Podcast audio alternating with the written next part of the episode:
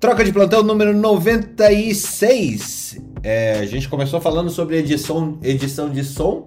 E agora a gente vai falar também de edição genética, inteligência artificial, sobre microbioma, porque foram essas as notícias que pipocaram na minha frente antes da gente começar esse programa, no, nessa pesquisa diária que eu, que eu começo aqui para a gente é, trazer para vocês.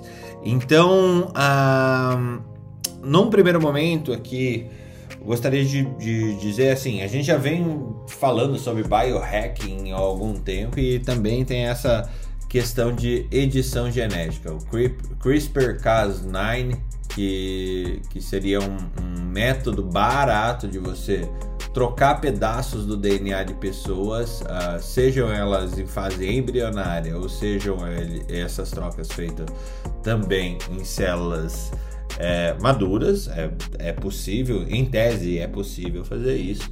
Agora a gente tem uma utilização, Ana Panigassi, que talvez faça muito sentido para você que foi é, especialista em primeiro trimestre. Uh, pesquisadora, pesquisadores usam edição pré-natal em modelo pré-clínico para corrigir é, doenças de, de acúmulo lisossomal, tá? É, isso foi feito no Children's Hospital of Philadelphia e foi usado uma edição de DNA num modelo é, de ratos, modelo de ratos para corrigir é, a síndrome de Hurley, Hurler síndrome, é, usando uma, um editor da base adenina, é, utilizando um, um, vetor viral, um de adenovírus, é, os pesquisadores corrigiram uma mudança, corrigiram uma mutação de única base que era responsável por essa condição e que acontece logo depois do nascimento e afeta múltiplos órgãos com é, isso a gente começa a olhar aí uma correção de doenças é, congênitas que poderiam ser corrigidas por edição genética pré-natal. O que, que vocês acham disso? É, tem aquela história de que na China tá rolando a treta, né? De que estão fazendo códigos genéticos, é, algumas pesquisas que em outros países não seriam autorizadas, né? Essa questão da edição genética é, é a Úrsula está embaixo, né? Que é, que eu é, já pedi para ela subir, vamos ver se ela. Que é a questão de, de ética, né? Ela vai saber explicar isso muito melhor do que a gente. Mas você tem um grande problema que é a cada, cada país vai ter um tipo de legislação. Mas eu vou dar um exemplo do que aconteceu antes os primórdios da edição genética. Você sabe quando foi que começou a edição genética na China, Fernando? Quando? Uh, na Revolução. não, é daí extermínio genético. Cuidado para não trocar as revoluções. É, né? não, esquece. Vai, eu não sei. na década de 80, eles pegaram o maior jogador de basquete da China e casaram com a mulher. Não, foi eles pegaram a melhor jogadora de basquete da China e casaram com o homem mais alto da China o Estado fez o casamento. E aí nasceu o Yao Ming. Que jogou na NBA, né? Treinou basquete desde os três meses de idade, né? Jogou, jogou, jogou. O que, é que aconteceu? O cara virou um monstro de Deus sabe quantos metros que sabia jogar basquete. Sabia jogar basquete, obviamente, não porque a mãe era jogadora de basquete, mas é porque treinou basquete a vida toda. Mas assim, foi o primórdio do código genético. Os caras arranjaram um casamento para poder ter um jogador de ponta de basquete. Cruzamentos mendelianos do basquete. É, eles pegaram as ervilhas lá, né? E saíram catando, né? Deve ter dado muita ervilha errada, mas as ervilhas que deram certo. Mas vê. É, em termos de. Aí, geneticamente, é, isso não deixa de ser uma codificação genética, mas é meio cruel, né? Não, você vai casar com essa pessoa. Não, não quero, não quero. Vai sim. Vai sim. Em, termo, em termos de FIV, é, em termos de FIV, é, você já faz uma série de coisas é, que seriam Ana Panigassi, o que, que é FIV?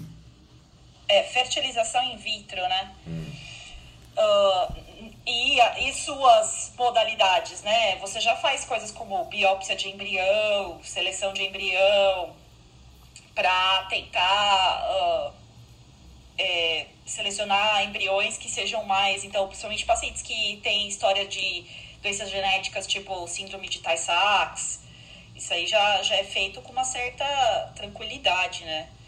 É, Mas até então termos... você excluía essa galera. Agora a galera. Isso, é, é, tranquilidade em termos, tranquilidade em termos que eu digo assim, é, tecnicamente uh, feasible, te, te, tecnicamente executável, né? No, no, da parte, não vou nem entrar na parte ética, né? Tô falando da parte técnica, né?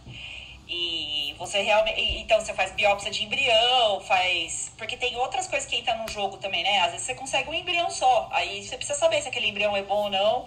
Aí você faz biópsia e usa aquele lá mesmo. Né? E aí dá pra. Tem várias questões éticas que a gente pode pensar, né? É, quando a gente fala do CRISPR e de outras técnicas aí, a gente tá modificando esse embrião, né? A gente não tá selecionando, né? Mas assim, é é, eu fico pensando eticamente, né, quais são os limites, né? Porque será que selecionar também está certo? É, é, é, são questões extremamente interessantes aí e é, que a gente pode colocar e é. técnicas extremamente interessantes. será que é certo fazer FIV, né? Porque aquele casal teoricamente não cons conseguiria se reproduzir, né? Mas aí é certo curar as pessoas, né? Então é, putz, dá pra você levar essa conversa aí é, nossa, dá para estender essa conversa aí um monte. Mas essa história do CRISPR na China deu rolo mesmo, né? Que eles alteraram né, os embriões e tudo mais, né? Ah, e vai continuar dando rolo. Disso. E vai continuar dando rolo. Porque, vai. assim, a gente está na fronteira do conhecimento, está numa guerra tecnológica sobre... É, quem dominar isso antes vai ter uma maior um maior acúmulo de, de, de sabedoria sobre isso e vai fazer isso mais barato, mais, melhor e, e vai dominar em termos estatais os outros países de outra maneira, né? Então, produzir toda a tecnologia para isso é, não é à toa que a China é a maior produtora de ciência sobre o assunto hoje, sobre edição genética do mundo. Né? Os Estados Unidos está simplesmente é, engatinhando quando o assunto é, é edição genética. É, eu estou escrevendo um trabalho sobre, sobre Elsie. Né, sobre Elsie é, é o Ethical, Legal and Social Aspects or, or Aspects or Issues, né? É, que seria, é, eu estou escrevendo um trabalho sobre é, Good Clinical Practice e Elsie, né? E aí eu estava lendo uh, uh, sobre, uma, sobre uma filósofa que escreve sobre isso, e ela escreveu sobre como a parte de estudos genéticos, né, projeto genoma, isso tudo começou na década de 80, né? Uhum. O próprio Watson estava envolvido com o projeto genoma, né? E como o projeto genoma foi uma das armas da Guerra Fria, que era como né, essa codificação, né, é, essa tentativa de transformar o genoma num código, né? É, porque o genoma não é o código, é isso que ela, essa, essa filósofa defende, né? Que o código ele assume ele um código ele reflete linguagem e o genoma não é uma linguagem, é o genoma é um mecanismo de você produzir proteínas. Isso aí eu tô falando é, é isso aí é o que ela escreve, tá? Não tô falando se tá certo ou tá errado não, mas eu, eu vou, vou falar a perspectiva dela, tá? Só que os cientistas, por causa da Guerra Fria e por causa dos interesses de todo mundo, tentaram transformar o genoma numa linguagem, num código. Como eram os códigos da Segunda Guerra Mundial, né, de você quebrar o código do seu inimigo para é, ganhar as batalhas. Então ela, ela, ela vê por o, o, o genoma no, no ela não, né? O governo viu o genoma como um código, que, que quem quebrasse esse código ia ganhar a Guerra Fria. E aí o projeto gerou uma rola e evolui, e aí os caras começam a perceber que não é bem assim, né? Que não é bem, ah, um gene, o que, que a gente achava que era? Um gene faz uma proteína que faz uma coisa. Não, é uma loucura muito é maior, é muito né? mais complexo, né? É muito mais complexo, muito maior do que isso, né? E aí a ciência foi evoluindo é, é, dessa forma. É muito interessante esse ponto de vista dela e, de, e dessas ciências que estudam né, os aspectos legais e é, e, e, também é, essas ciências são lícitas, né? Porque a gente bota esse nome, bota esse rótulo e para conseguir para conseguir dinheiro, para conseguir levantar fundos para fazer esse tipo de pesquisa. Mas será que isso já não tinha que estar tá entranhado dentro da pesquisa de qualquer maneira, né? A gente não tinha que dar um rótulo. É, a discussão é é gigante, é super meta, né? É a discussão da discussão. Eu ontem eu estava extremamente meta. Eu, eu escrevi 12 mil palavras sobre isso. Acordei filosófica. Acordei editorial e filosófica hoje, porque escrevi esse trabalho ontem. É, ontem era metana, né? Meta-ana. É, Meta-Ana. Hoje eu estou editorial e filosófica. Pode me perguntar qualquer coisa, tá bom? tá bom. Felipe, opiniões sobre o assunto? Tava tentando imaginar, imagina, imagina a gente fazer uma mistura genética. Pega o tamanho do Fernando com a beleza do Alexander, com as personalidades do Tiago, com o amor que a Ana tem pela Inglaterra, a, a organização da Ana Yumi e minha capacidade de gerar treta numa pessoa só. Eu tô tentando achar uma personalidade. Então, primeiro ditadorzinho, primeiro ditadorzinho brasileiro. Não, cara, eu acho. Que... Temos um Nobel. temos um Nobel na sala. Eu acho que ia dar um Dennis Rodman. Cara, ia ser mesmo, uma boa ideia. É. Parece mesmo. Não ia? É. Eu acho. Dennis Rodman é, é, eu acho que é a melhor classificação. É, só, só a beleza do Alexander que ficou de fora, assim, não pegou a é, genética. É porque ele todo por cima, né?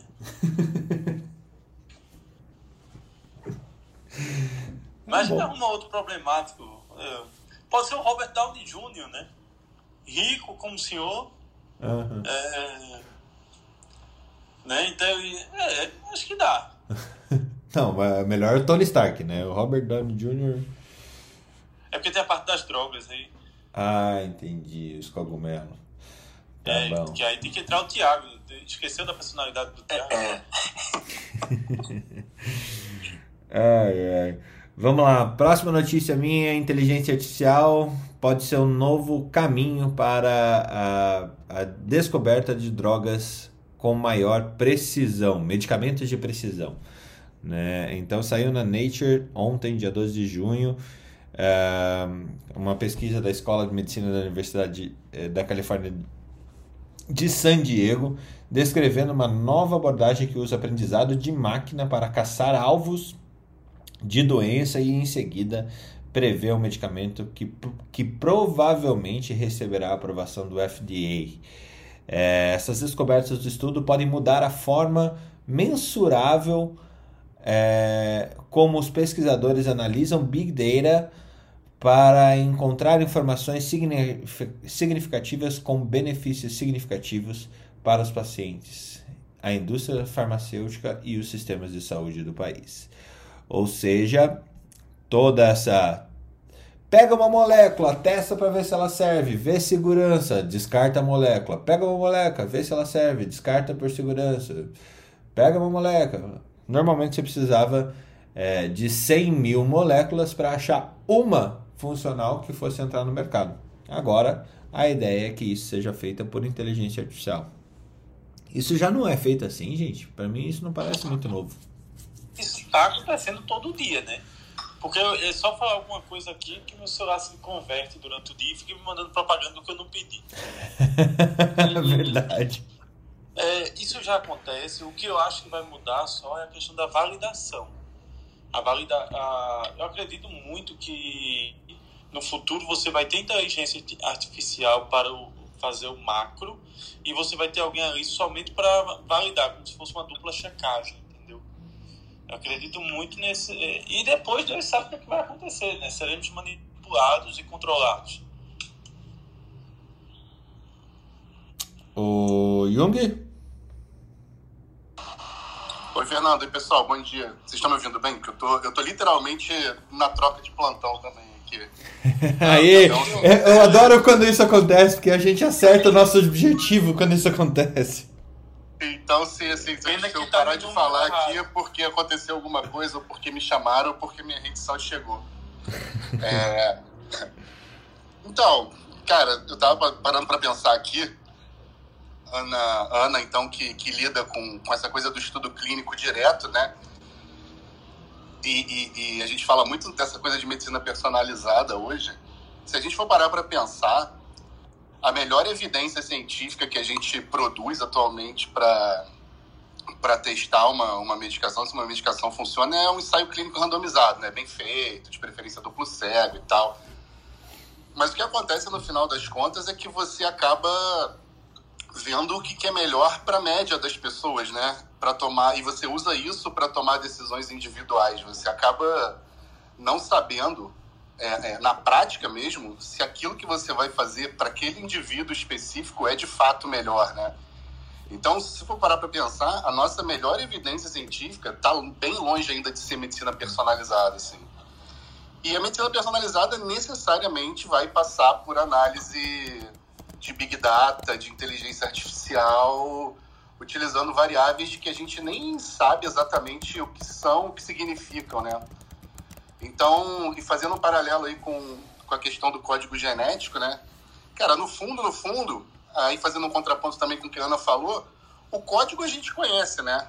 Cara, são seis letrinhas, né? Se eu não me engano, né? Se não me falha a memória que dependendo da combinação vão formar nada proteína. Quatro, quatro, Agora, quatro, quatro, letrinhas com seis uma. Com RNA, seis com RNA. Não, na verdade são cinco com RNA, né? Você troca uracila por tiamina e tiamina por uracila e daí são cinco bases Acontece, Agnaldo, Acontece Menos ainda, né? Se for parar para pensar e você vê a complexidade que uma análise combinatória aí dessas cinco letrinhas pode fazer, né? Então, assim, a gente sabe como funciona. A questão é cara, como manipular isso, né? E talvez um dos grandes fatores limitantes até então fosse conseguir entrar dentro da célula, mexer nisso sem matar a célula, né?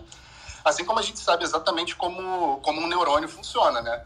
Cara, tem lá a, a, a, a célula, recebe lá os impulsos sinápticos, decide se vai disparar ou não e ativar outro neurônio, assim. A gente sabe exatamente como ele funciona, a, a fisiologia neuronal. Mas, cara, olha a complexidade do cérebro, até de um, de um de um animal, quiçá do, do, do ser humano, né? Então, assim, saber como funciona até se traduzir numa capacidade de entendimento e, por fim, de uma capacidade de manipulação leva muito tempo, né? E é um negócio praticamente sem limite, né? Se você for parar para pensar nas possibilidades. Cara, tem muita coisa para acontecer, muita coisa para acontecer a respeito desse tema.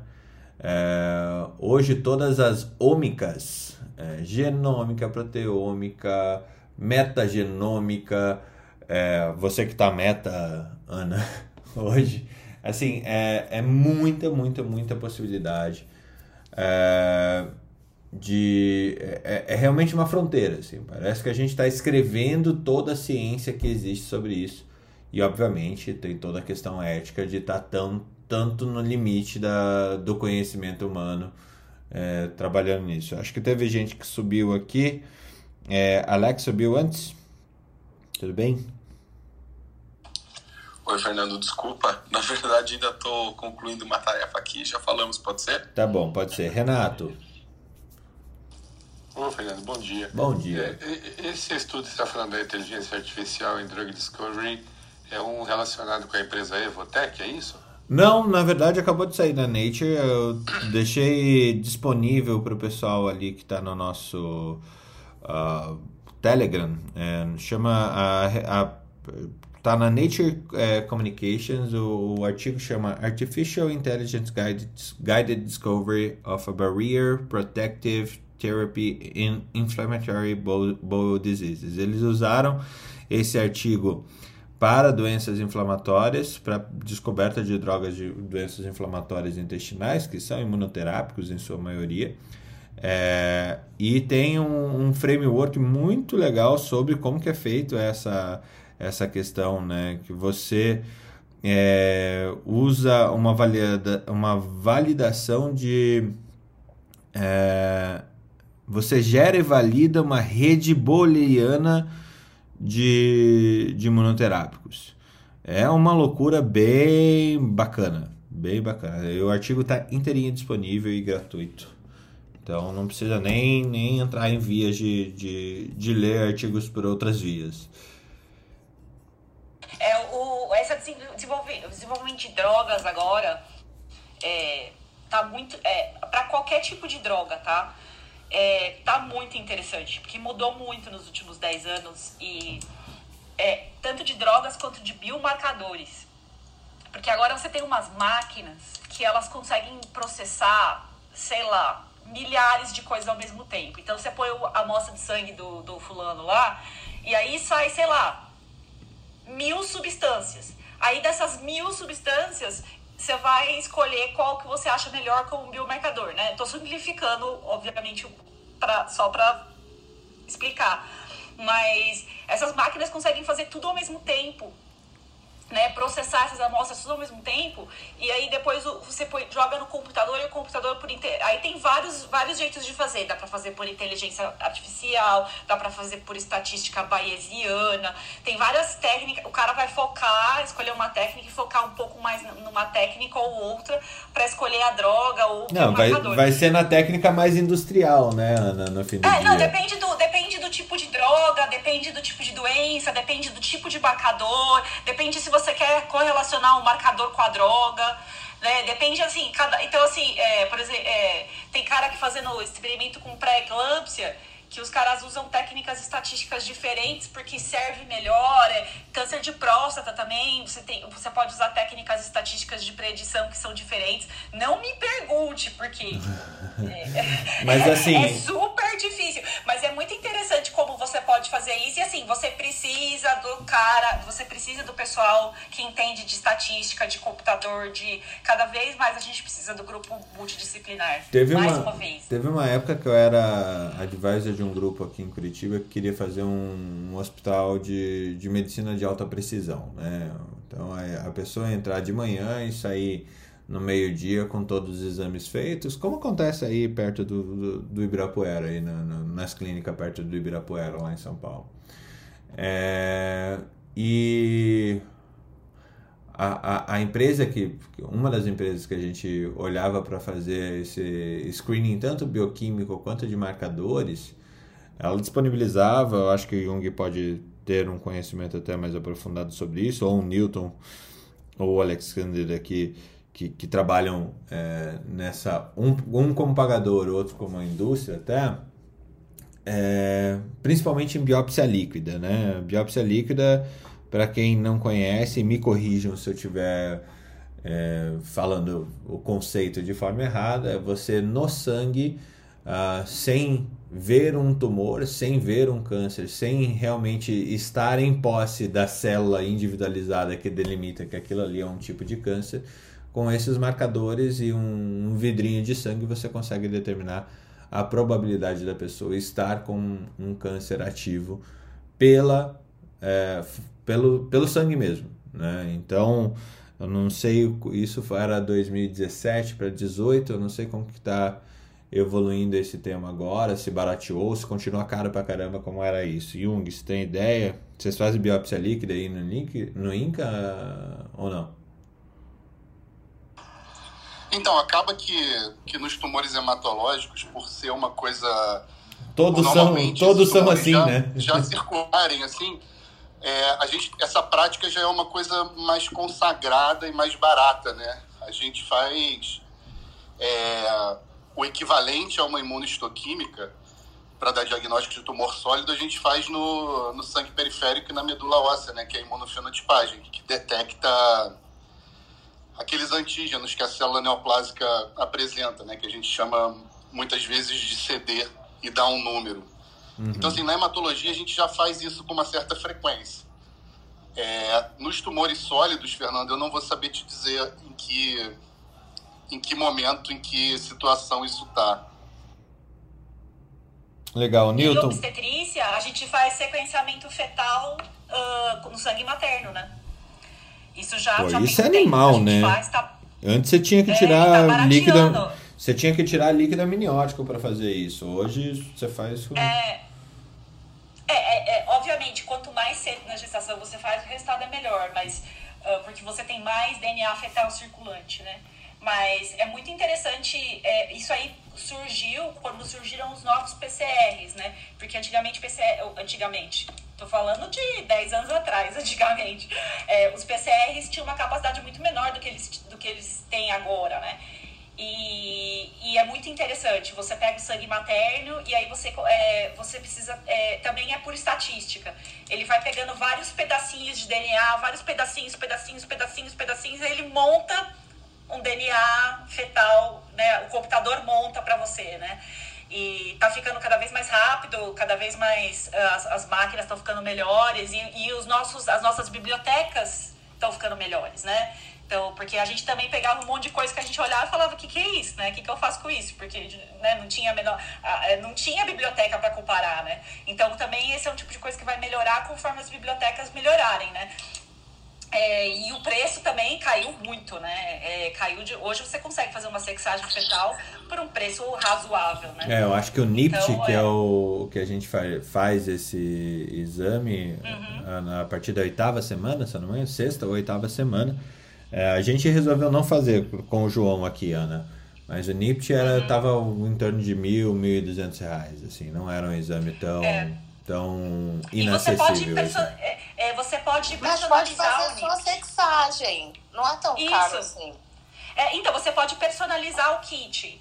Você pode ver o que tipo de informação você quer conseguir. Então, por exemplo, eles estão desenvolvendo NIPT para essas doenças uh, tipo Tay-Sachs, tipo né, essas doenças é, genéticas uh, mais raras e como uma maneira de você poder é, avaliar essa gestação logo no início, né? E aí tem vários kits personalizados, você pode, e agora hoje em dia tem kits que é só sexagem, por exemplo, que também tem um, um, uma, uma, uma validade, né? Porque, por exemplo, doenças ligadas ao X, você quer saber a sexagem fetal por, por, pela, por causa da doença, né? Porque uhum. você vai ver, se, se, se for uma menina, você já fica tranquilo, né? Então é, é muito interessante assim o que dá para fazer, o que vai, o, como isso está melhorando e como está barateando, né? No, os, e assim tem várias empresas fazendo. Isso também é, é, é uma coisa muito boa. Tem concorrência, porque a gente tem certas coisas que não tem concorrência. Por exemplo, é DIU de progesterona só tem uma marca que faz três DIUs diferentes. Então você, é muito difícil você desenvolver pesquisa quando só tem uma marca que domina o mercado. Como tem várias marcas de vários kits e várias marcas desenvolvendo esses testes, meu, eu acho muito promissor e muito interessante, é muito legal. Até ser comprado pela mesma marca, né? Ai, para de jogar areia no meu. Para de jogar meu. Tá, você abrir um agora, você vai ficar rico, porque eles vão vir atrás de você para comprar. É, você pode até não produzir, né? Você só fala que você produz uma coisa diferente e o povo vem e compra, veja só. Ah, você sabe que assim, é, aqui em casa, eu não fiz nenhuma das duas, né? A minha era no ultrassom e acabou mas era um escândalo. A minha mãe querendo saber e não sei o que? Eu vou fazer o exame, mas a senhora vai fazer exame de mim. Você vai ficar em casa e vai receber a notícia em casa. Não, não tem estresse, com 20 semanas a gente descobre, deixa dessa frescura, que é escândalo, não sei o quê. Fizeram o teste da tesoura, a barriga empinada para tal lado, o ângulo da barriga para não. E, e não, olha, um saco, e eu dizendo, não vai, não vai. E... É, no nosso grupo lá da escola, a gente acertava a sexagem com 12 semanas em 95% dos casos. Com, com, com pêndulo, né? Não, filho, com técnica ultrassonográfica. Com técnica ultrassonográfica. A gente fez até curva de aprendizado. Nossa, tá, tá, tá tudo bom? Tudo Mas ó, bom? pra falar que esse negócio aí dessa, dessa é, esse método ultrassonográfico, com, quando meu filho tinha, era umas duas semanas, a médica falou assim, nossa, olha, pelo que eu tô vendo aqui, o ângulo e tal, é, é quase, não, acho que, sei lá, 80% de chance de ser menina. A gente comprou até negócio rosa. Olha os 20%. E aí, quando chegou 17 semanas, ela botou o ultrassom, ela falou, ih, ó, ela não precisou nem falar nada, porque eu vi tinha um pinto Ih, enorme. Tem um peru aí, aqui. aí, aí você fica chocado. Olha a. Mas era menina, agora é menino. Aí no segundo filho já tinha sexagem, eu falei assim, nem pensar, eu vou fazer sexagem no primeiro dia, porque eu não vou passar mais, eu já acho que é uma coisa, depois é outra. Pronto, fiz logo e já fiquei tranquila, porque eu fiquei estressada. Bom, eu tenho, eu tenho os meus dados, eu tenho os meus dados científicos de mim mesma, que eu medi. E, eu, e o meu grupo a gente acertava 95%. Pois é, então quem fica nos 5% fica triste. Não, 5%, 5% a gente não conseguia determinar. Era 5% lembro... indeterminado. Tá melhor É, não, eu tenho, eu tenho os meus dados, eu tenho a ciência do meu lado. Publica. Lembro, só, só tem se publicar. É, eu, eu, vou mandar o trabalho para você, bem, porque é óbvio que eu publiquei na revista Branca, tá? Vou mandar o trabalho para você. Com, com licença que eu vou lá pegar o trabalho. Eu só lembro quando eu fui pro segundo ultrassom lá, o professor da universidade foi fazer o ultrassom. Aí passou assim, aí eu vi, né? Quando passou e via os fêmur, né? Eu digo, eita, é menina. Aí olhou pra minha cara, como assim? Eu digo, o senhor passou ali o ultrassom no fêmur, não tinha bolinha. Se tivesse bolinha, era menino. Aí, aí voltou e disse, é, realmente, é menina. Eu digo, olha, quanto é que o senhor quer pra eu ficar sentado aqui passando o ultrassom e o senhor só assinando aí, lendo o jornal?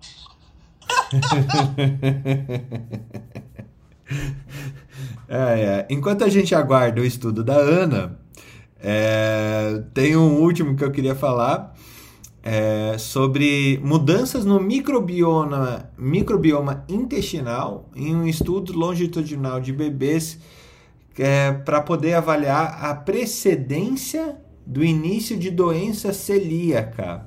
Então, a, a, essa avaliação, é, ó, como parte do estudo de doença celíaca, genômica, microbioma e metabolômica, do Mass General, os pesquisadores identificaram mudanças de microbiomas intestinais e metabolomas. Para quem não conhece, os metabolomas são componentes e moléculas de células e tecidos de bebês que ocorreram meses antes do início da doença celíaca.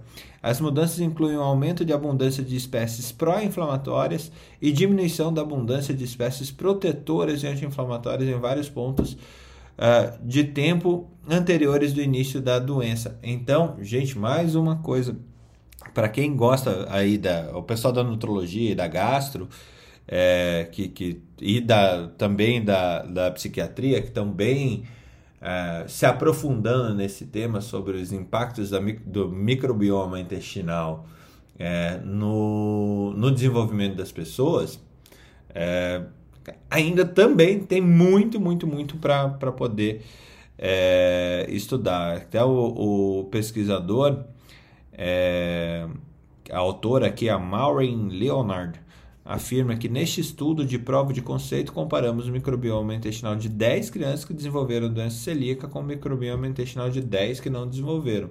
Obviamente que precisa de um N muito maior para a gente dizer que isso é um statement, né? Mas é, o caminho para o desenvolvimento da, da é, microbiologia intestinal em forma de cápsula é, é cada vez maior. Cada vez maior. Anas, Filipes. Filipes. Newton, Alex. Filipes. Como assim? Eu tô tomando um remédio. Não vale por né? Fala, Newton. Bom dia, pessoal. Bom Não, dia. É, eu, eu, achei interessante o tema, Fernando, em relação à inteligência é, artificial, que eu lembro que, há uns dois anos, mais ou menos, teve um concurso entre o laboratório do, um laboratório do Google, né, que, que, que, que pesquisa inteligência artificial, é, DeepMind, contra bioquímicos, né, na produção de medicamentos. Era, era como se fosse uma espécie de competição, laboratório ganhou dos bioquímicos, né, em relação à capacidade de produção e de previsão de, de ação de medicamentos em proteínas, né. É, e a tese deles lá é que o, a inteligência é, artificial desse laboratório do, do Google fazia parte, aquela parte mais chata e mais monótona e mais demorada do, das interações, né, ele conseguia é, simular através de redes neurais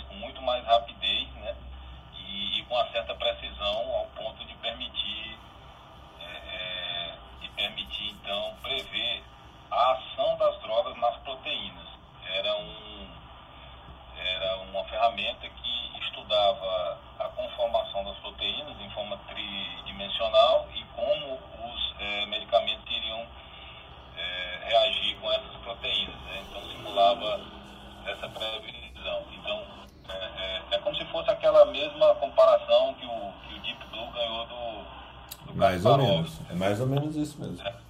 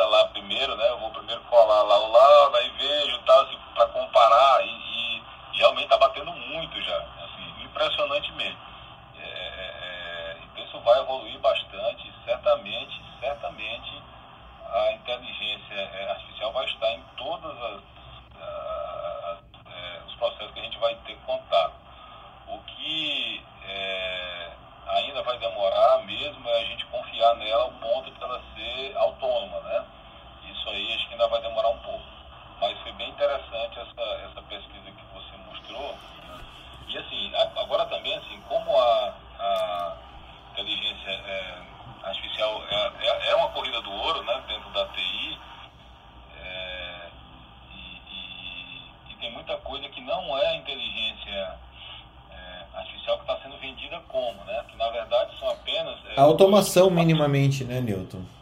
É, e são assim, algoritmos mais sofisticados, até de analytics mesmo, que o pessoal vende aí. Quem não conhece compra. Né?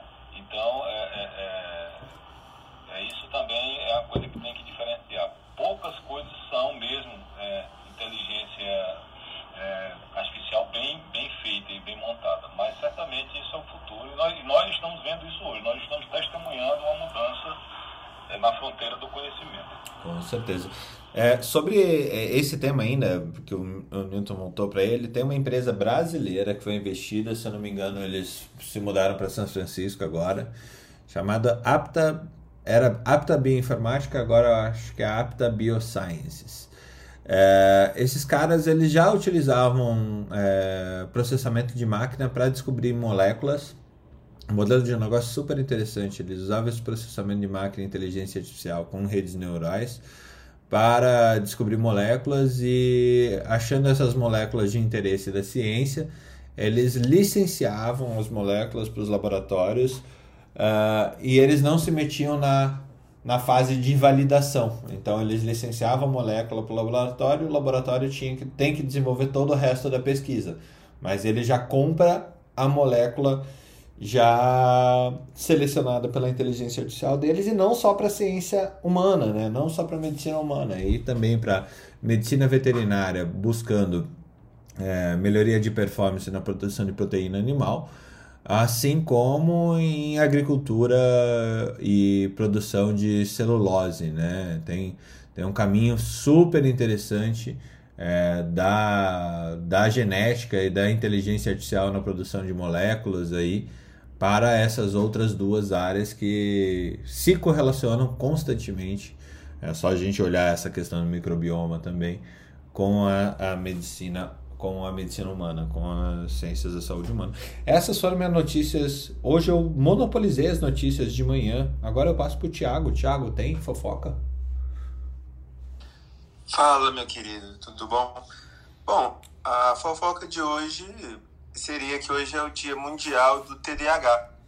Para quem não sabe, TDAH é o transtorno de atenção, hiperatividade, impulsividade, né? É uma doença do neurodesenvolvimento, ou seja, a criança já nasce assim, né? Já nasce com essas questões. Tipo, a, a mesma do, questão do transtorno espectro autista, né? Também.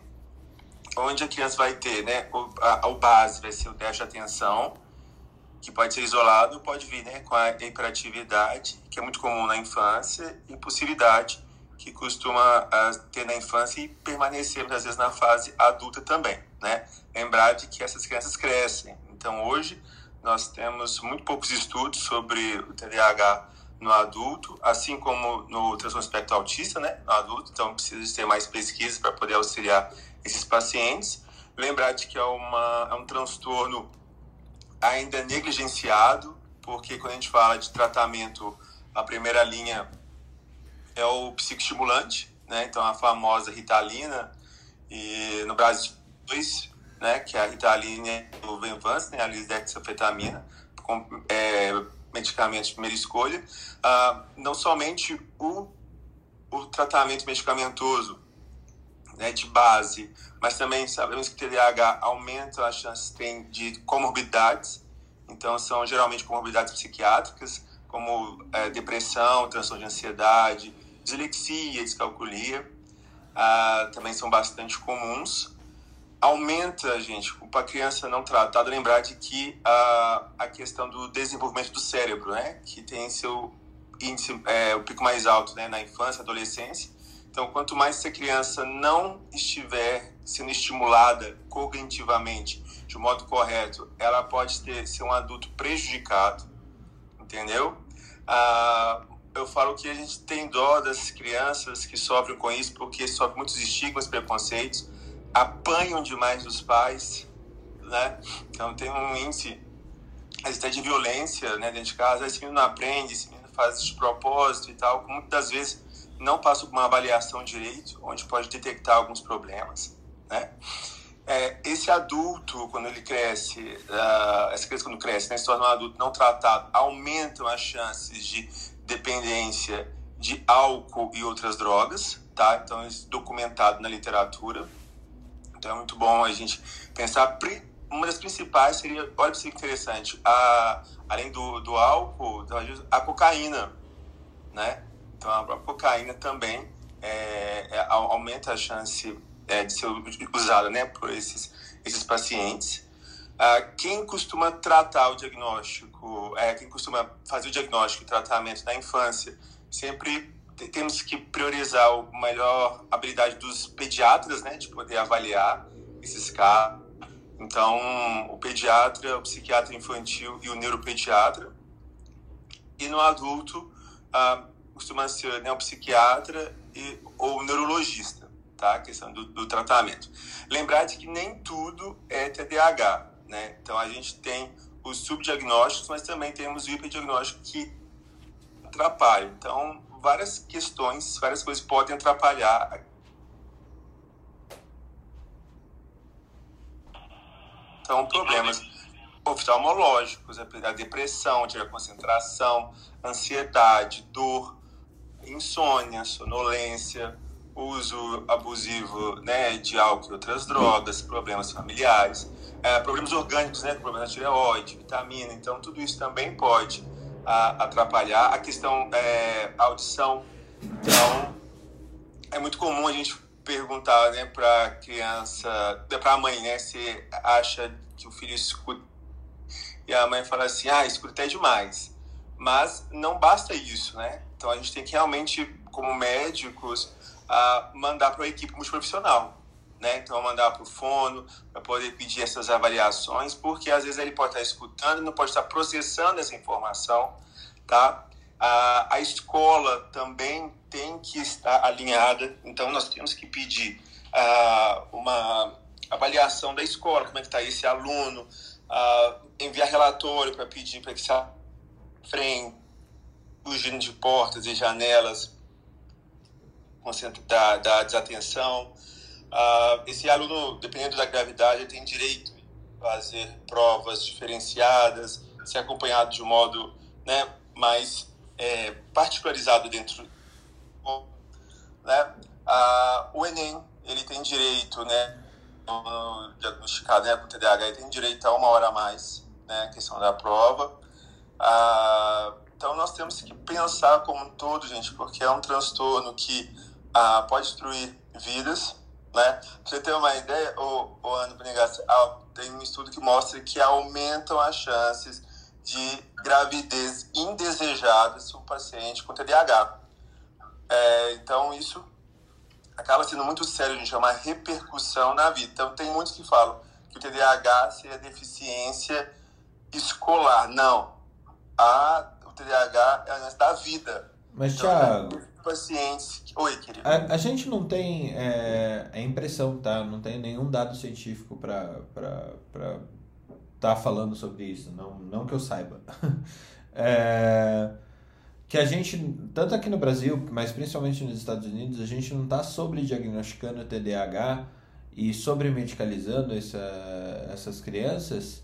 E, e já dando sequência, o mesmo não está acontecendo com o TEA, é, e, e, e, embutido nessa pergunta, até queria é, resgatar aí um pouco da sua experiência pessoal, principalmente na residência, onde talvez você tenha tido uma, uma variabilidade maior de, de áreas da psiquiatria. Quando você teve ali na, na psiquiatria infantil ou, ou infanto-juvenil, é, de quanto que eram, quantos dos casos que vocês pegavam que estavam tratando como TDAH ou, ou TEA e que vocês tinham que que vocês identificavam que o diagnóstico estava errado e a gente estava sobretratando de alguma forma. Fernando, só só sobre isso que você comentou, eu vi uma pesquisa que, por exemplo, nos Estados Unidos a incidência de diagnóstico de TDAH era muito maior do que na França, por exemplo. Então existia esse sobrediagnóstico, né? E eu realmente acho que deve ser muito difícil. Essa é uma doença é, a minha filha tem TDAH. É uma doença de difícil diagnóstico nos primeiros anos, né? Fica ali dois, três anos para fechar o diagnóstico. E tem muitas coisas subjetivas também. Então, deve ser difícil isso aí, Tiago. Muito boas perguntas. Uh, realmente, essa dificuldade. Uh, já, já foram levantados algumas, alguns estudos, assim, tentaram fazer sobre essa questão né, do excesso de diagnósticos. Ah, para você ter uma ideia, Fernando, teve um que alguns pacientes foram acompanhados com TDAH, quando fizeram uma revisão desses pacientes, uma boa parte tinha transtornos ansiosos, né? Então, lembrar que é muito prevalente a questão do transtorno de ansiedade ah, no nosso meio e que isso também tira a atenção da criança, né? Criança e do adulto então, muitos foram refeitos o diagnóstico, tá? É, é, há uma dificuldade, assim, muito grande, realmente, principalmente questão, né, pegar do transtorno autista e do TDAH, são transtorno de desenvolvimento e depende muito da expertise uh, do médico, da família, de poder, às vezes, é, notar algumas questões, né, que está acontecendo para a criança encaminhar para o pediatra, para ele poder avaliar. Por isso que eu falo, falo que o pediatra tem que ser muito bem treinado, porque muitas vezes ela vai passar por ele, não pelo especialista, mas por na área. Então, é, depende muito da questão da formação, é um olhar dependente. Ah, essa questão de a gente usar mais os, os nossos queridos pessoas da equipe multiprofissional, sabe, gente? Por exemplo, se você desconfia de um transtorno espectro autista, é, e está com uma dificuldade, você não erra se você não enviar imediatamente para terapia, para é, o processo de reabilitação. Né?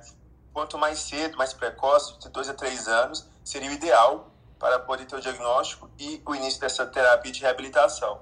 Então é melhor você pecar pelo excesso, no caso, né, transtorno espectro autista, do que deixar escapar esse período que é considerado ideal para o início da reabilitação, tá? Agora, realmente tem muitos, porque tem muitos que chegam no nosso consultório assim, ah, eu não estou concentrando, né, tô com uma dificuldade, e aí tem o doutor Google, e eu vejo isso, aí se pergunta, né, ah, quanto tempo tá assim? Ah, desde que entrei na faculdade, eu já não comecei a me concentrar.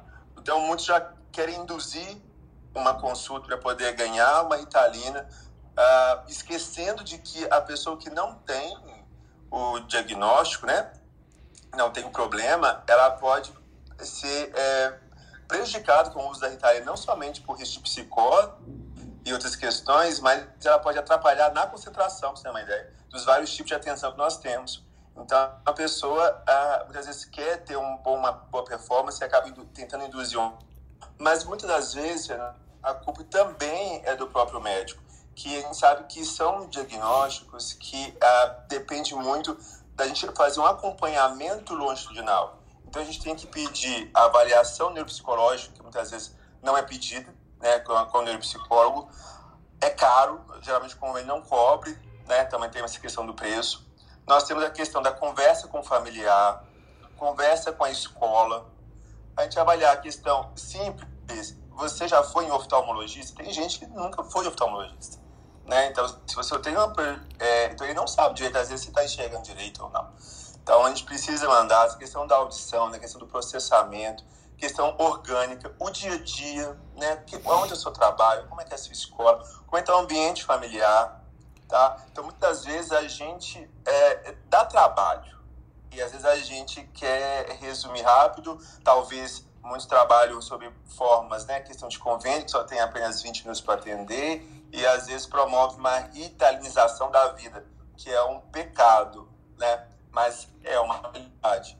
Então, acho importante que nós estamos nessa discussão, é, né, em troca de plantão, diversos assuntos, que a gente aproveita e reavalie nós mesmos. Será que estamos sendo médicos de excelência? Que estamos investigando, fazendo literalmente uma operação pente fino? Eu, geralmente, Fernando, truco meu próprio diagnóstico. Eu falo assim, a pessoa está hoje, porque a gente tem hipóteses. A pessoa ali tem uma vida por detrás. Então, com o tempo, mas já teve casos de eu trocar o meu próprio diagnóstico e ter refeito, né, com as questões de humildade. Já tive questões de ah, refazer diagnósticos de outros, mas também já tive é, questões que o paciente tem e ele mesmo tem dificuldade de aceitar, não tem o tratamento, mas com o tempo aceitar a questão do problema. Né? Muito bom. Ana Panigassi. Temos notícias, Ai, fofocas e... Eu falei mais que o Homem da Cobra hoje. Tá bom, Mulher da Cobra. Ana Carolina Carvalho, venha com suas notícias, por favor. Ah, primeiro eu quero agradecer ao Thiago, muito boa a explanação dele. Obrigado por agradecer o Thiago. Thiago, eu também gostaria de te agradecer. Obrigado. É, e o meu filhinho menor também tem TDAH, que nem o Milton. Então eu sei como é difícil e a gente fazer diagnóstico, a gente que é mãe fica falando que tem alguma coisa, vai no profissional, fala que não tem, que não tem, que não tem, até encontrar um bom profissional e realmente tem que ser uma neuropsicóloga ou neuropsicólogo excelente. Em geral são mulheres, né, com as criancinhas pequenas.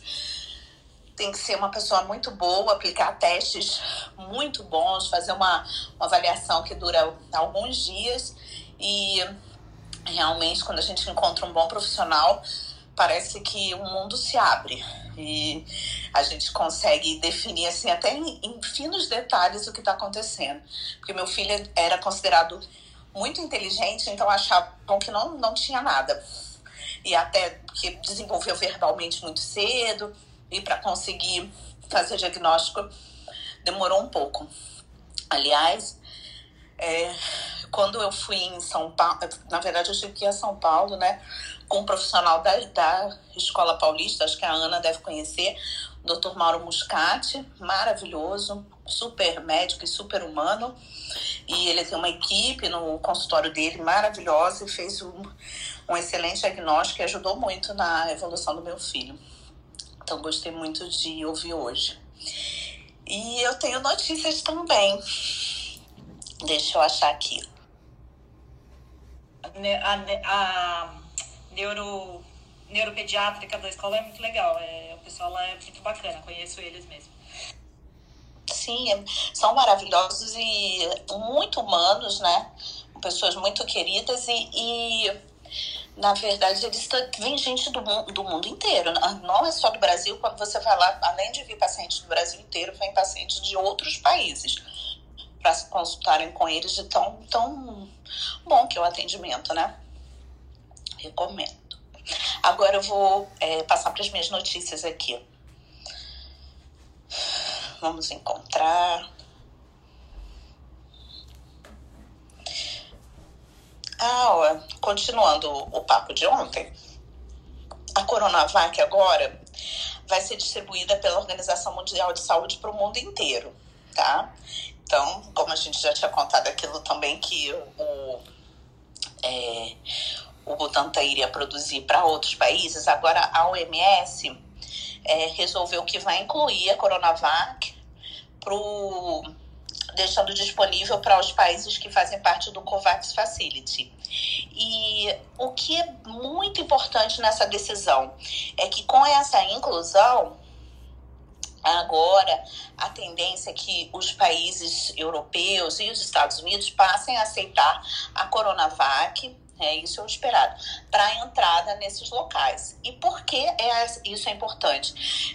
Aqui tá na reportagem fala isso. Não é porque o Brasil é, é muito importante, mas sim porque a China é muito importante. E a maior parte, grande parte dos chineses foi vacinada com a Coronavac. Então, os países estão esperando é, com avidez pelo retorno dos turistas chineses que trazem bilhões em turismo.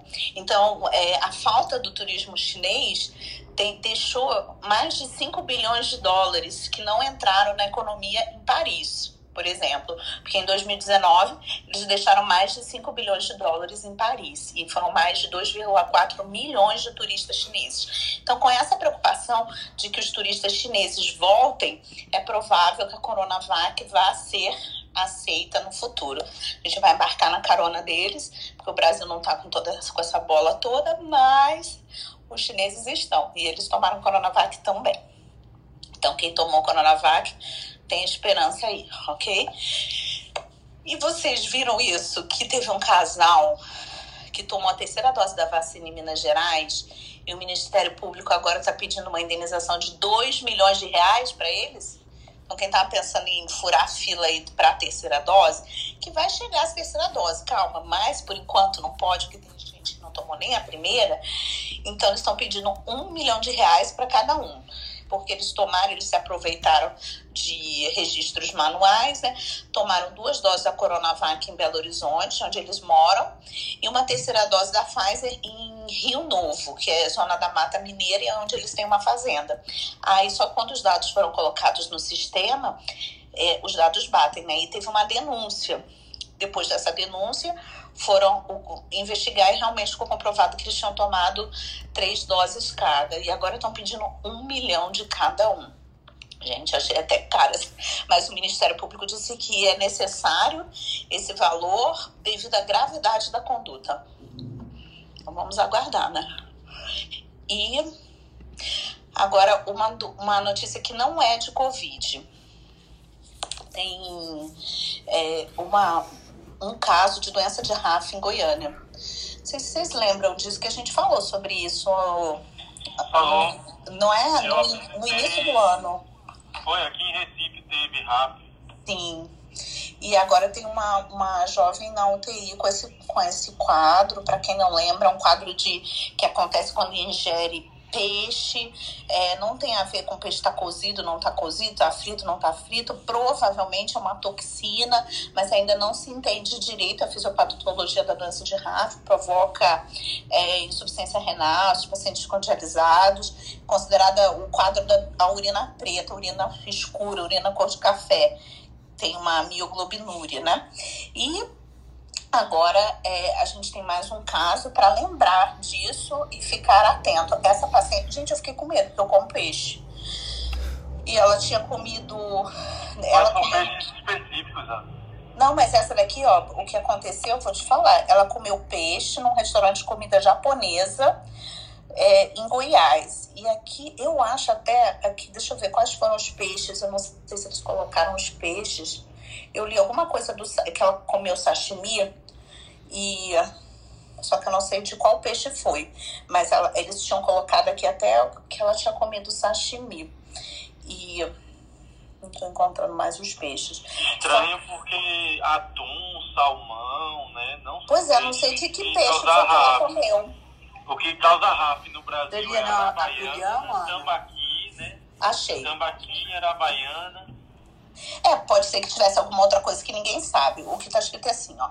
Kelly Silva jantou sashimi de tilápia e salmão no dia 23 de junho. Segundo sashimi a família. De tilápia? Pois é. Que roubada, hein? Não, foi total roubada, né? Pela, pela melhor comer churrasco em Goiás, viu? Porque se em Goiás o sashimi é, é tilápia, eu tô fora. E aí passou mal logo depois, e no dia 24 piorou o estado, e fortes dores musculares, e aí foi internada em, em Goiás. E aí estão dizendo que é, pode ser em peixes de água doce também. Fala, Ana, geralmente, é, nesses casos de tilápia, salmão, é, nessa peixe cru, geralmente as infecções são por estafilococos. E os quadros começam com quatro horas depois da ingestão, com produção de toxina muito grave. E além do antibiótico, você tem que fazer medicações antitoxina estafilocócica. E você tem três tipos de antitoxina estafilocócica. Dois são antibióticos, que é o inesulida e a clindamicina. Então é comum você fazer clindamicina nesse perfil do paciente para diminuir a toxicidade. E o terceiro seria imunoglobulina, que bloqueia né, a opsonização das toxinas, impedindo que haja destruição. Porque para você ter síndrome de RAF, a toxina específica, são peixes específicos que produzem essa toxina. Mas você pode ter rabdomiólise, que aí é doença da urina preta, por estafilococcia, né? Por infecção estafilocócica produtora de toxina. É, aí, aí eu não posso garantir para você, porque eu não estava lá fazendo diagnóstico. Aqui ficou como síndrome de RAF, isso que foi relatado para a vigilância. Ah, mas, mas é... ver se houve a. Acho legal, acho legal analisar sobre alguns aspectos isso, né? Uh, eu lembro desse episódio que a gente falou da síndrome de RAF, eu acho que foi bem no começo mesmo, o Felipe que trouxe, Foram foi lá na... duas pessoas que tiveram, é. E, e, e, eu acho que por ter sido um fato que aconteceu esse ano, que está no noticiário e tal, é possível que haja uma confusão diagnóstica e você e a nossa cabeça vai pelo raro, né, Ana? É, por mais que a gente é, que tenha Acho aquela não é tão raro não. O que eu queria contar é isso, que eu tenho um outro relato disso, que a Bahia registrou 13 casos de síndrome de RAF é, em 2020, tá? Então, desde agosto... Inclusive, Ana, desses 13 casos, dois amigos meus estavam neles e foi internado com esse diagnóstico mesmo. Então, era isso que eu ia falar, era a próxima notícia. Que a Bahia teve 13 casos de, de síndrome de RAF em 2020, começou em agosto, e eram habitantes dos municípios, alguns municípios próximos, né, Salvador, Entre Rios, Camaçari, e foram diagnosticados com a doença. Todos tinham relatos de ingestão de pescado. Nos primeiros três casos, os pacientes consumiram esse peixe, que é o mais comum mesmo, que é chamado olho de, é, que é chamado olho, olho de, boi. boi. Isso. E aí, cerca de sete horas depois, começaram a apresentar dores, é, mialgia, tontura, náusea. Mas e o quadro é bem parecido, né? Se você for essa a infecção é. estafilocócica que o Felipe trouxe, eu, eu é, mas bom. Agora, assim, eu não acho que também. É, mas não acho que são tantas infecções estafilocócicas, quer dizer, toxinas estafilocócicas, não. E a doença de RAF é, aí vem, que não sabe a, a, a origem exata, mas todas as pessoas diagnosticadas consumiram algum animal que vivia na água e muitas vezes de água doce. Então, o que se acredita é que esses são, em geral, peixes herbívoros. Então, essas toxinas elas podem estar na vegetação, em algas, outros micro-organismos que eles ingerem. E ainda não se entende a fisiopatologia qual é a toxina que causa realmente a síndrome de RAF. Mas para a gente ficar atento que ano passado tiveram 13 casos e foi mais agrupado, né, numa mesma época. Então, na, na Bahia. É, eu me lembro de um paciente que veio, ele veio de Oman, né? Oman. Um campeonato de handebol. Oman, um país do, do Oriente Médio. É um campeonato mundial de handebol que estava acontecendo no, em Recife. O cara desceu e comeu 15 ostras na beira da praia. Chegou é, convulsionando no hospital, né? urinando Nossa. preto, entrou em diálise. É, quando falou das ostras, a gente começou o esquema antibiótico para ele, né? as três hemoculturas da estafilococcus. As três hemoculturas. Tinha doença para todo lado. E o cara fez urina preta, rabdomiólise, convulsão e tal. Esse cara ficou entubado né, no, no. Você sabe quem era o, o, o, atacante do time de handebol? Era o filho do sultão, do sheik, do sei lá o que era aquilo. Cara, o, pra você ter uma ideia, o sultão lá de Oman pegou o jatinho particular dele e mandou a família toda do cara pra cá. E o cara escapou, saiu bem da história. Mas deu, deu um trabalho, passou três semanas dialisando. Quantos anos tinha? 38. Nossa, que pauleiro, hein? Agora, os dois casos dos meus amigos aqui também foi bem clássico. Nesse período foi Camaçari e Salvador, eles dois são de Salvador.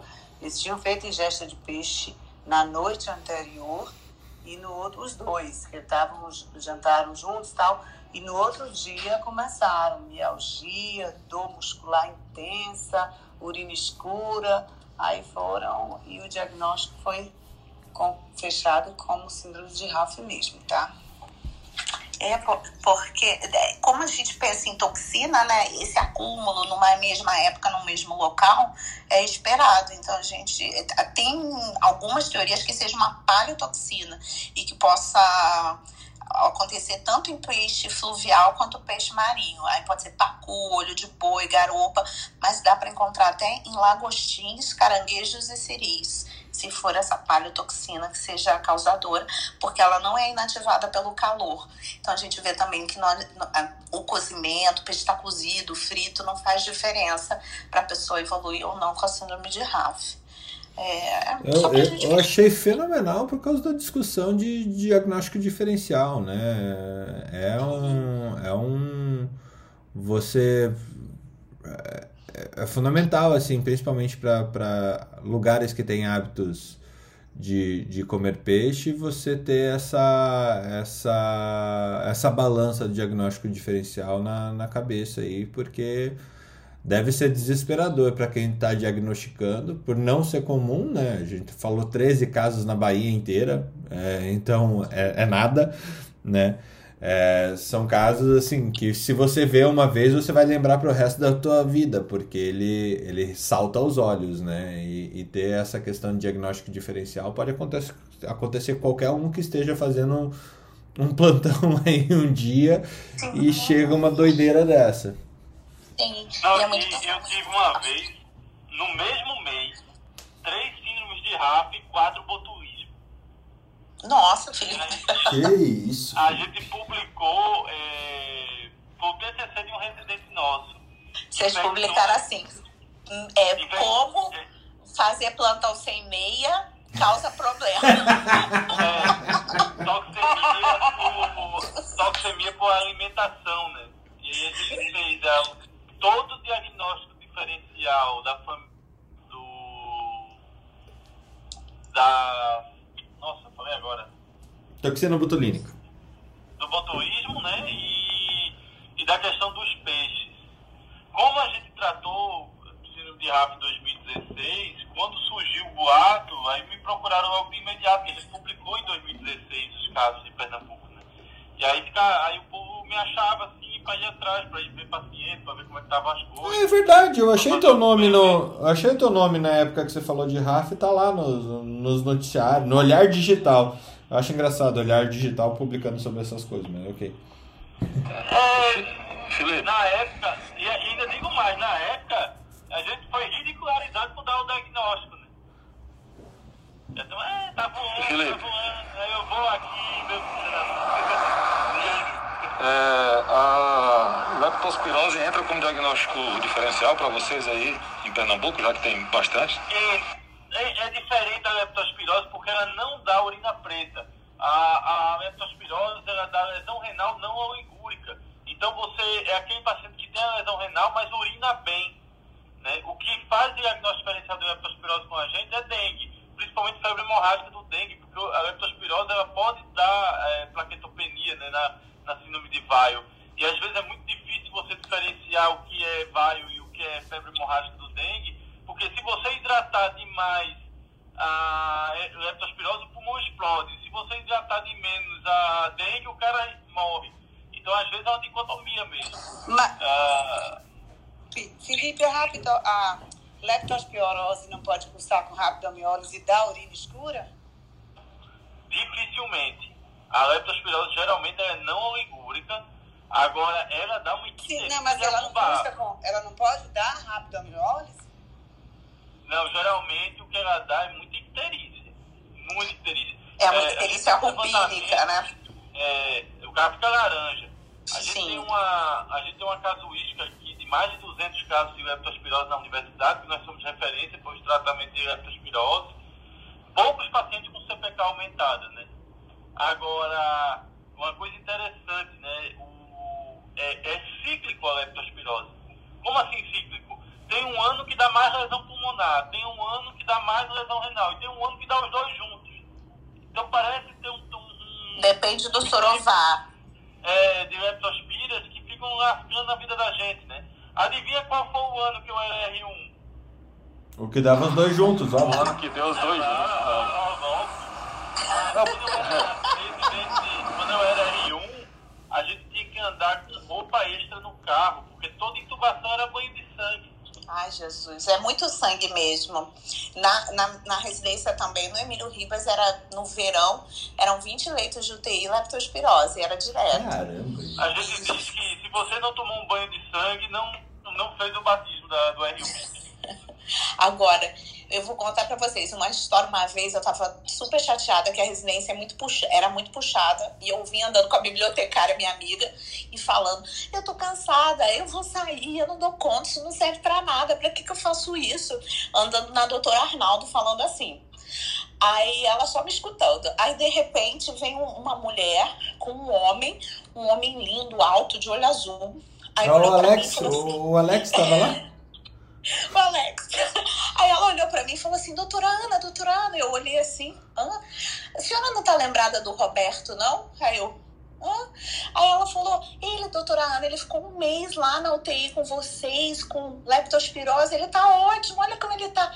Eu não sabia a cor do olho do homem, porque a, a esclera era toda hemorrágica, era só sangue. Você para arrombar e o olho fica todo vermelho. todo tá? vermelho. Toda hemorrágica é, é uma maconha psicodélica.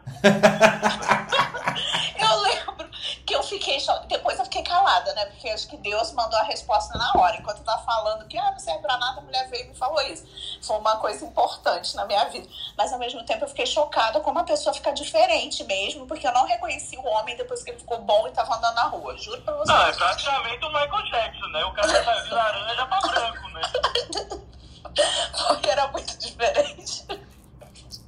Que loucura, gente. É, mas olha, é, eu tenho assim, histórias de terror para contar de leptospirose. Histórias de terror. É, é assustador aquilo.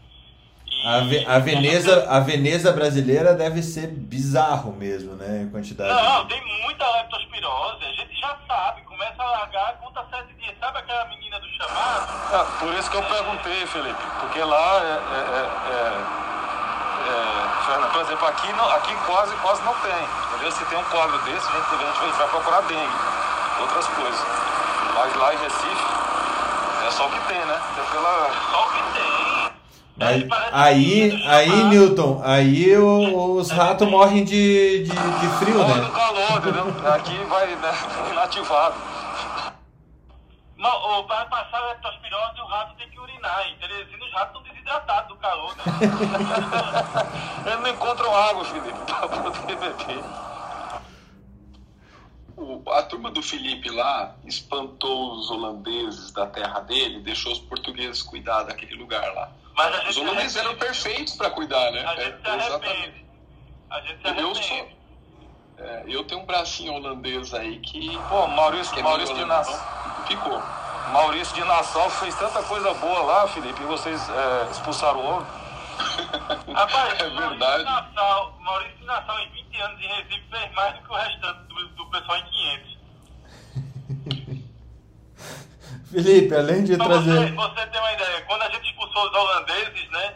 Eles foram para Nova York e fundaram Nova York, né? Então Nova York foi fundada por 12 recifenses. Nova Amsterdã. Você sabe, eu não sei se eu comentei com vocês, né? Tem, tem, tem um, uma, um braço da minha família que tem um sobrenome que vem do holandês, né? Que sabe que no alemão, né, Felipe? Você sabe muito bem, é o Von. É, é, é, o, é, é, o nome da família. É o Vanderlei, é o Vander. Falhou o áudio aí, Alex. Que é, é um sobrenome é, holandês, foi transformado em nome popular aqui no Brasil, né? De Vanderlei, né? Oi, não, o nome Vanderlei, que é um sobrenome é, holandês, de Van Lei. E aí foi transformado aí pelo, pelo, pelo popular em nome, é, nome próprio. Nome pessoal, nome, é, já era um nome próprio, mas Sim. de família acabou sendo o nome das pessoas, do Vanderlei. Começaram a dar nome de Vanderlei e é um, tem uma origem nome por causa do Van, né? Que é uma um, é a parte do início do sobrenome, igual na Alemanha, que é o Von, que é o V-O-N, né? Ludwig von Beethoven, que tem a ver com, com uma certa nobreza do nome, né? Mas ficou um nome bem comum, né? Mas só pra, por curiosidade aí da, da colonização dos holandeses. Mas o teu nome é Alexander von Boark? não, eu, o, na verdade tem um, um, um general holandês. Não, von der um Lindo. chamado Obrigado pelo elogio, Felipe. Ficou vermelho. É, é, ah, putz, ainda bem que isso aqui é um clube de áudio, né? É, o, o, existe um general, que era o Nierhoff van der Ley, que comandou a tropa holandesa que veio para cá também, uma das pessoas, e que ele teve uma, uma mistura com a origem portuguesa da família Buarque, e isso trouxe é, culturalmente é, essa, é um pouco dessa mistura para alguns segmentos da família, tá? Mas é, por conta do sobrenome dele, que é, que é Nierhoff Vanderlei, né? Que é o general que não se sabe se ele é holandês de fato ou era alemão, tá? Porque o que acredita é que ele, ele, ele ganhou a, a, nobreza apenas por ter sido um militar, né? De, por excelência, pelo menos isso que consta nos livros da história da família. E então, por conta disso, tem o, a origem do Vanderlei, mas não ficou esse sobrenome na família, né? Tá bom? Isso sumiu. Alex, tem notícia já para emendar? Ou Felipe, um dos dois? Fofocas? eu, eu, não sei se o Felipe tem alguma coisa para trazer, ou ele já falou, né? Ele falou pouco, né? É, mas eu estava tentando antes, até só dar uma complementação, antes de, de trazer alguma informação mais é, informação quente. O, quando vocês estavam comentando sobre os marcadores, né, e quanto que algumas empresas de check-up estavam fazendo isso, né? a gente não pode esquecer que isso, quando a gente usa marcador, a gente está utilizando é, um esforço que é bastante custoso, né? E ele é focado para um tipo ou outro de câncer, né?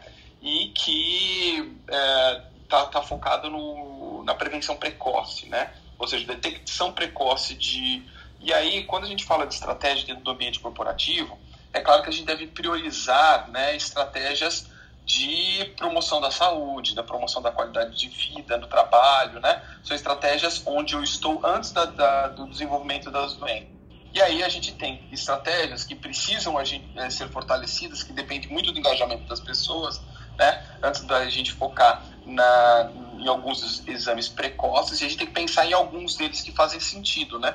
Não faria sentido, talvez, pegar um marcador de melanoma e fazer anualmente numa política da empresa, né? Porque nesse período entre uma detecção e outro, o câncer poderia desenvolver, porque não faz sentido eu pegar é, um câncer. Então, assim, a expensão, a orientação e aconselhamento para certos tipos de câncer são até mais importantes nesse primeiro momento. Alguns marcadores, sim, vão fazer sentido e aí deve ser avaliado, acho que de forma individual, não como uma, uma estratégia universal de rastreio. Pelo menos é assim que, que eu entendo, acho que a gente tem que pensar um pouco nessa, em fortalecer estratégias é, não só de detecção precoce, mas antes disso, né, como que a gente muda, porque a parte mais difícil é engajar as pessoas, as pessoas saberem escolher, por exemplo, um alimento no supermercado, né, e lá, antes de comprar cada produto, o que é que tem nesse alimento, né, ultraprocessado, etc., fazer escolhas, e a população está faltando muito dessa informação, e, e tem, eu tenho um, um, um, uma colega minha que é nutricionista que faz esse tipo de abordagem é, no, no Instagram há muitos anos, antes de uh, talvez até Instagram, ela já fazia isso, de, de analisar cada produto que a gente dá para as crianças. E a gente viu aí agora é, uma notícia que divulgaram no grupo, não sei quem leu a, a, a, é, profundamente, é, com relação à, nutrição, por exemplo, de crianças, né? Como uhum. que, que, que, que, a aprovação desse tipo de alimentos, né? Então, esse tipo de escolha é fundamental. A gente precisa trabalhar muito nisso, que é vamos lá, aconselhamento é quase de graça, né? É a consulta do médico, que, ele, que às vezes a gente não foca nesse ponto, ou às vezes não precisa, um educador, uma, um time é, multiprofissional, isso é fundamental para essa abordagem. É, e aí eu acho que eu vou passar para os temas. O que eu tinha hoje é pouca coisa, eu estou tentando ainda é, conseguir, não conseguir na íntegra. Tem algo que tem, pelo menos para mim, tem um grande impacto, que é a regulamentação, a criação de nova da, é, da nova norma de, de, de, ergonomia, né, que é a NR17, tá? Ela deve estar para ser publicada, já tem aprovação do Comitê Tripartite. Para quem não sabe, é, essas normas técnicas de saúde e segurança, elas não são 100% técnicas, né? São normas que têm, é, que são, de uma certa forma, uma norma com, com, com, um esforço político muito grande, tá? Por quê? Porque a aprovação dessas normas ela é fundamentada num comitê de três representantes, é, são são seis, eu acho que são seis representantes de cada é, cada cada uma dessas tripart, dessas dessas partes, né? Sejam seis do governo, seis dos trabalhadores e seis é, representantes das empresas e são nomeados por sindicatos, sindicatos patronais, são sindicatos que representam as empresas, os sindicatos dos trabalhadores e do governo, é, da, das secretarias do, do, Ministério do Governo que representam. Então, ou seja, ela é uma decisão final na, na construção desses textos, né? Claro que existem técnicos envolvidos, mas existe um componente político envolvido na, na normatização. E é por isso que muitas das questões envolvidas na, nas aprovações dessas normas, que são de saúde e segurança no trabalho, são super importantes, porque os trabalhadores estão aí 8, 10, 12 horas é, atuando e abordagem na vida deles é importante, a gente trouxe até do ponto de vista de produtividade e lucro das empresas, quando a gente falou daquela questão toda de. É, uh, na semana passada sobre o quanto que essas empresas ESG, que envolvem naqueles três pilares importantes, uh, tem melhor desenvolvimento, uh, tem melhor desempenho na bolsa, então por isso que eles estão criando fundos ESG agora, com o sentido de, de, de aplicar, porque eu tenho uma, uma, possibilidade de sustentabilidade do, do meu do, meu, do resultado de desempenho das ações na bolsa melhor que outras empresas. Então, voltando a essa questão, na legislação, é, especificamente, a norma NR17, que é de ergonomia, deveria abranger também os aspectos psicossociais do trabalho, que tem tudo a ver com ergonomia. Né? É, é, o que é, eu observei na, na, na, no, na apresentação da, da aprovação, e provavelmente é, a gente já tinha no, no texto anterior, que era para ter sido publicado e não foi, é, não existia praticamente absolutamente, absolutamente nada falando sobre os aspectos psicossociais. Ou porque eles vão tratar isso numa norma específica, pensando nas questões de adoecimento mental no trabalho, que é um ponto hoje que é um dos riscos, porque lembra que o fator psicossocial ele pode ser protetor ou, ou, uh, ou não, né? Ou seja, ele pode ser também um, um estressor, né? Um ofensor para a saúde das pessoas do trabalho, né? E uh, é o risco hoje mais evidente na maior parte dos trabalhadores. E a gente está falando de uma norma que não vai falar desse risco, que é o maior risco hoje. Né? Maior risco hoje na, nos trabalhadores, é, do ponto de vista de prevalência, é a saúde mental, né? de acometimento. Não de, de, de afastamento ainda, né? mas está nas, principais, nas seis principais causas né? de afastamento da Previdência, mas ele está lá e aí o trabalho tem um componente fundamental e isso não é abordado numa nova norma que vai ser publicada agora, no momento tão crítico. Então, ou carece dessa, dessa visão, né? Ou ela vai ser absorvida pela aplicação de análises ergonômicas, mas a, a norma em si não nos obriga a, a, avaliar isso de uma forma mais sistemática. Tá? É, e aí tem muitos pontos que a gente perde oportunidade de implementar, questões voltadas à questão da da, da do, dos PCDs, né, de ser uma obrigatoriedade, a gente perde a obrigatoriedade das pausas, como a gente já falou, quanto que isso é importante, né? Tem, tem muito simples de pausa em alguma situação específica. Então, uh, mas ela tem alguns pontos, dois pontos importantes muito positivos, né? É a não obrigatoriedade do uso da, da análise ergonômica do trabalho, ou seja, você pode fazer outros tipos de análise, e como preliminar, e você consegue integrar os outros riscos dentro das outras normas. Então, são dois pontos muito bons, né? que, que traz uma sistematização, mas a gente perde do ponto de vista de quanto que a gente poderia ter uma, uma regulamentação para avançar. Talvez trabalhar no Brasil com, uh, com, com, regulamentações, em algumas partes até de higiene ocupacional é feito isso, por exemplo, nos Estados Unidos eles usam a NIOSH, então lá é, eles criam questões técnicas que não têm nenhuma relação política e as normas e, e as questões regulatórias são mais, mais sucintas, né? Talvez isso faça sentido no Brasil se a gente conseguir, mas é, aplicar. Hoje no Brasil a gente não consegue nem aplicar as normas de ergonomia. Isso é um problema, como falei a outra vez, do, do, relatório que foi feito do governo, que foi muito interessante isso, de avaliar o impacto de uma regulamentação, né? É, ver que ela está sendo pouco aplicada, apesar de existir uma regulamentação. Vamos ver os capítulos, os próximos, os próximos capítulos, né? Que devem entrar aí lá para janeiro eu acho que como eu falei esse assunto demais, deixamos os outros para a próxima reunião. Mas era isso que eu tinha para falar, Fernandão. Muito bom, Alex. Eu acho que é, que é fundamental a gente trazer sobre essa visão. Né? Esse, esse olhar sobre o todo que a gente passa aqui no Troca de Plantão é, é realmente muito louco, gente. Obrigado por, por isso. Jung, como é que foi a tua troca de plantão? O pessoal te Deixa rendeu? Eu só... Ah, fala aí, Felipe. Sair, eu vou sair Fernando, agora. Deixa o Felipe falar, pelo amor de Deus. Não, que eu tenho que sair que eu vou dar uma entrevista na rádio agora, daqui a três minutos. Então, em três Só minutos. Ei, estão me ligando da rádio já. Tchauzinho. Tchau, Felipe. Jung, como é que foi a tua troca de plantão? Te renderam aí ou não? Me renderam, foi tranquilo. Já cheguei em casa aqui só pra ver minha cachorra, botar uma comida pra ela e agora eu vou, vou partir pro Inca. e alguma fofoca do mundo oncohematológico ou do mundo bayesiano? Então, fofoca não, mas eu tava pensando muito sobre aquilo que a gente tava falando no início. E aí me lembrei de uns exemplos interessantes, assim, de. Acho que de interesse histórico, sabe? Dessa coisa da manipulação genética de fora para dentro, né? Que é como sempre aconteceu, né? Via seleção natural, enfim.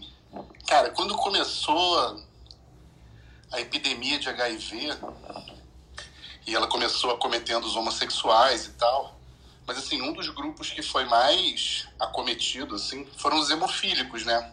Sim. Porque eles transfundiam direto. Naquela época, as práticas transfusionais não tinham a segurança atual.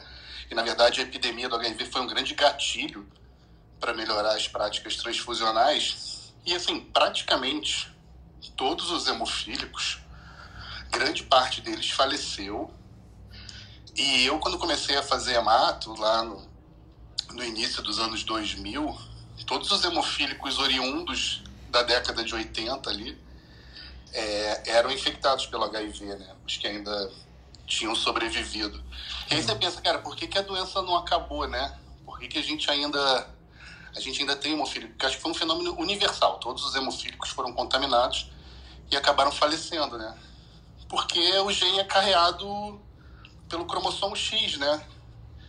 Então, o cara, o homem precisa ter só um cromossomo X sem o gene. A mulher carrega o gene, né? Porque ela tem dois se ela tiver um faltando, ela não tem o fenótipo da hemofilia. Essa continua, né? Assim como a anemia falciforme. Né? O heterozigoto não tem absolutamente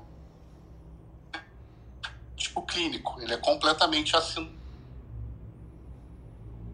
Né? Mas lá o heterozigoto para malária, para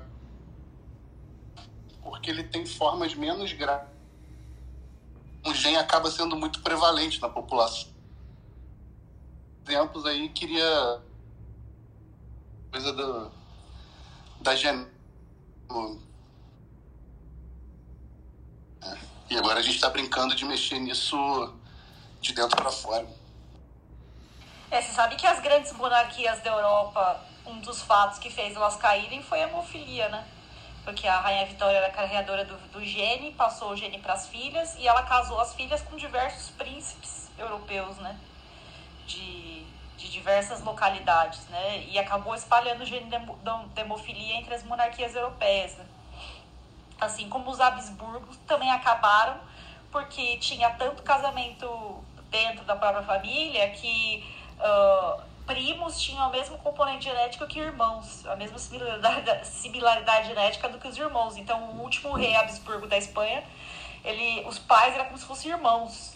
Tanta era a similaridade genética deles. Então, assim, esse tipo de coisa, historicamente. Eu adoro essas coisas históricas também, Jung, de estudar o que aconteceu e, e, e da hemofilia também do, do, do HIV. Tem, tem uma música do Elton John que chama Song for Guy que é maravilhosa, se vocês puderem ouvir. E ele fez para um menino de 9 anos que pegou HIV numa transfusão sanguínea, hemofílico. E ele fez essa música para arrecadar dinheiro para o menino e para levantar também awareness, porque a escola não queria que o menino fosse mais na escola, né? O menino foi expulso porque tinha pegou HIV. Então tem várias histórias aí muito interessantes. Eu adoro história. Eu adoro história. Eu gosto também. Tem um fato interessante aqui do Rio relacionado a essa história Existe um hospital aqui no Rio que é. Ele tem um lado filantrópico, ele é. Chama Hospital São Vicente de Paulo, ele são as freiras que tomam conta. Eu não sei exatamente qual é a ordem, a ordem religiosa. E esse hospital cuidava dos hemofílicos de forma filantrópica. Tinha, tinha o Hemorrio e tal, e tinha esse hospital. E aí começou, os hemofílicos começaram a chegar no hospital com quadros pulmonares graves, que na verdade já eram as primeiras pneumocistoses e esses pacientes acabavam indo para o CTI e, cara, gastavam uma grana do hospital. E aí a freira percebeu, ninguém sabia direito ainda o que estava acontecendo, mas ela percebeu que tinha alguma coisa errada e meio que interrompeu na época o, o atendimento aos hemofílicos, né? E aí eles ficaram praticamente exclusivamente no SUS. antes mesmo de saber o que, que era, sabe? Antes de mesmo de ter o conhecimento da doença nova, do HIV. Nossa, que bacana a história de, de, de como acontece Jung. Realmente incrível. Obrigado pelo, pelos depoimentos.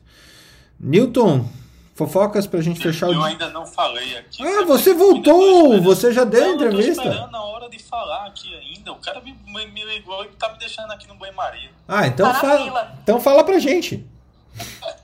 Eu vou até. Cadê? Eu, eu tô. Agora eu tô tentando lembrar o que foi que eu tinha separado aqui, mas vocês sabiam que o, o, os fundos imobiliários não vão ser mais tributados, né? Sim já está desidratando lá o negócio. Ou seja, fazer reforma tributária no Brasil é uma é, é impossível. É praticamente isso. É, e eu tava, o pessoal tava me contando lá do do pessoal do que tá fazendo negociação no Congresso, né? Eita, estão me ligando de novo, já já eu volto. Lu, continua esse assunto que você pediu para subir. Oi, bom dia. É, tá saindo novidade. Semana passada teve uma reunião de quatro pessoas relevantes. Eu fiz, ouvi as duas horas, separei informações importantes, queria trazer para vocês, mas precisa ver que dia que dá certo, porque eu acho que eu vou levar uns 5, 10 minutos para falar disso. Amanhã mesmo. Guedes... Oi? Amanhã mesmo. Tá bom. E o Paulo Guedes não vai abrir mão da tributação sobre dividendos. Tem vários pontos que são assim negociáveis, principalmente desonerar quem tem muito dinheiro, mas é, os, os, dividendos ele não vai abrir mão. Isso daí foi deixado muito claro.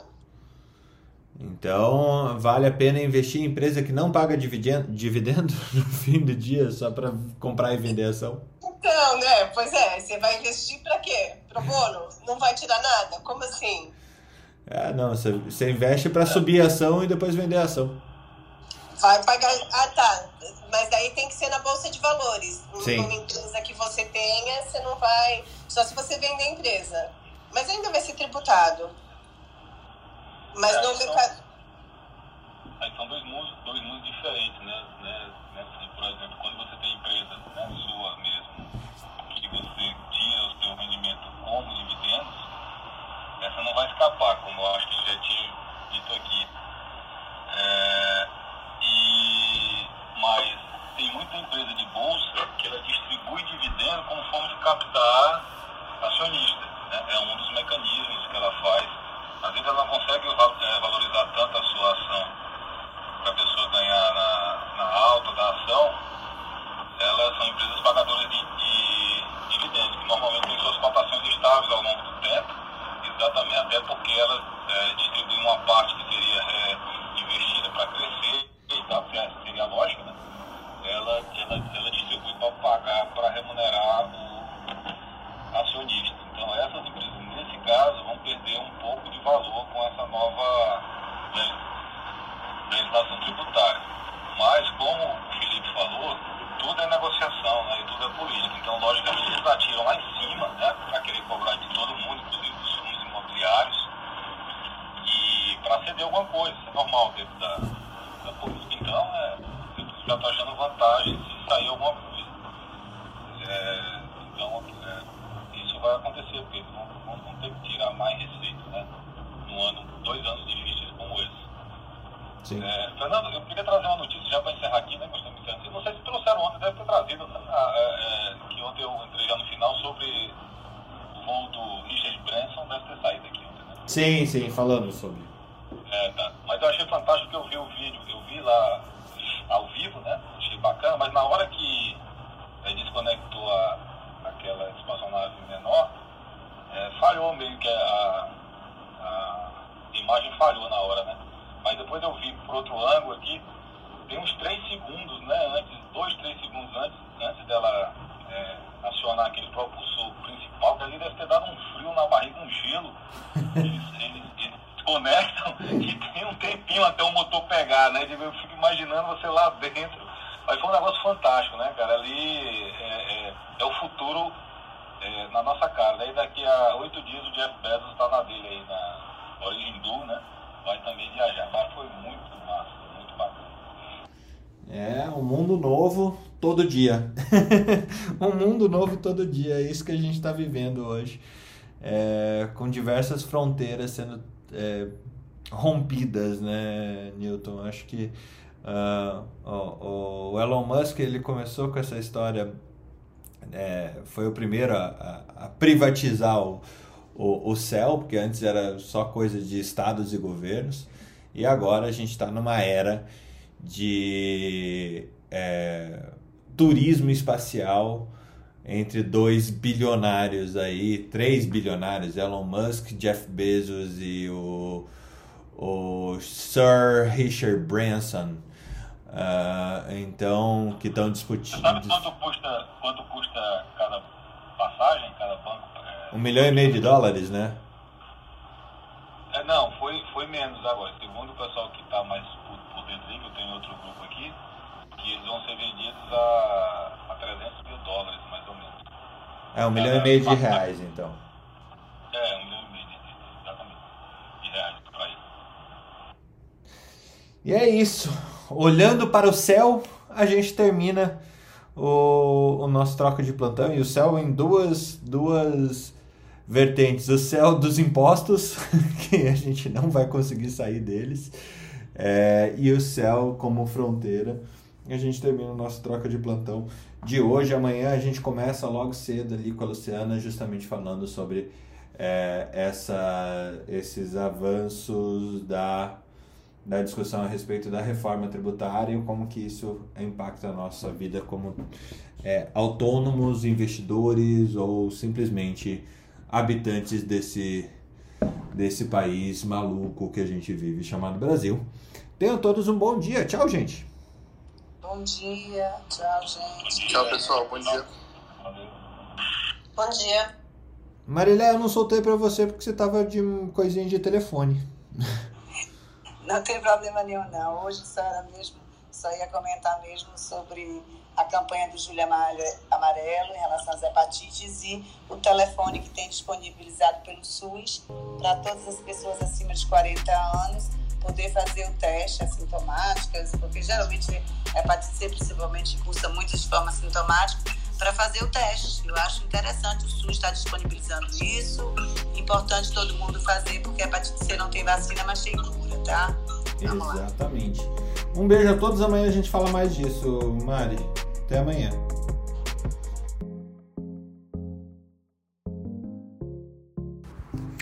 Academia Médica. Bem-vindo à revolução do conhecimento em saúde.